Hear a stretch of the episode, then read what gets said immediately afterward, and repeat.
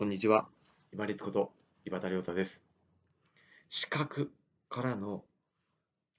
娯楽を減らして、今回は花、収穫を生かしたリラックス方法をぜひ試しましょうというお話です。花の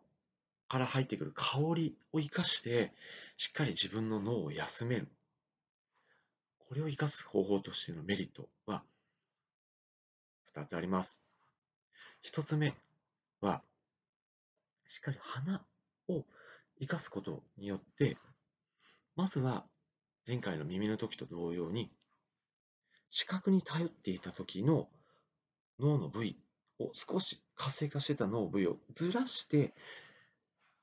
匂いに関するここの脳の部位を活性化させて、休ませてあげるっていうことですね。もう目からの情報って今もう多すぎなんですよね。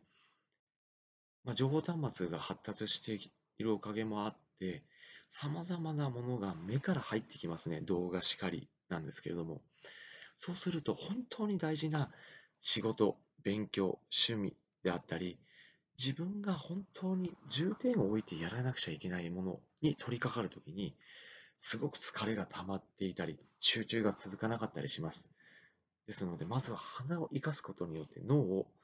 視覚で使いすぎてた脳の部位をしっかり休ませてあげるということ。二つ目が、鼻の香り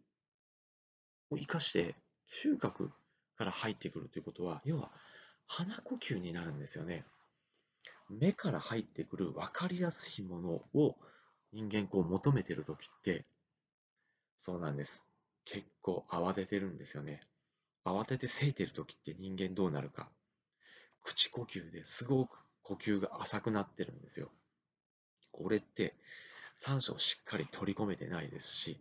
二酸化炭素もしっかりふーっとこう吐き出せてないんですよね、腹式呼吸で。けれども、香りを使って鼻から呼吸をしようとすると、で、口からの呼吸よりも、やっぱり少し深めになるんですよね。これが興奮しすぎたところから抑えられる交感神経優位から副交感神経優位にしやすくなるんです。鼻から入ってくる香りもですね、耳の時と同様に、やっぱりこう、鼻から入ってくる香りっていうのが、やっぱり記憶と結びついてません？私なんかもよくあるんですけど、パッと匂いを嗅いだ時に、あ、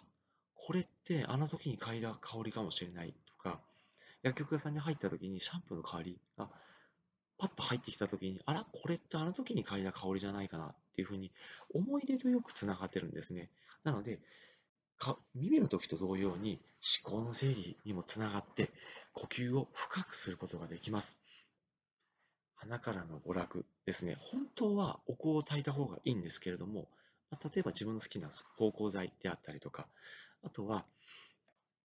香水ですよね。をディフューザーに入れて、で、ちょっとつけるか、もしくは、ちょっと鼻から、こうやって、あの、理科の実験の時みたいに嗅いでみて、そして、しっかり目を閉じて、リラックスをするという方法ですね。あんまり身につけすぎると人間バカになって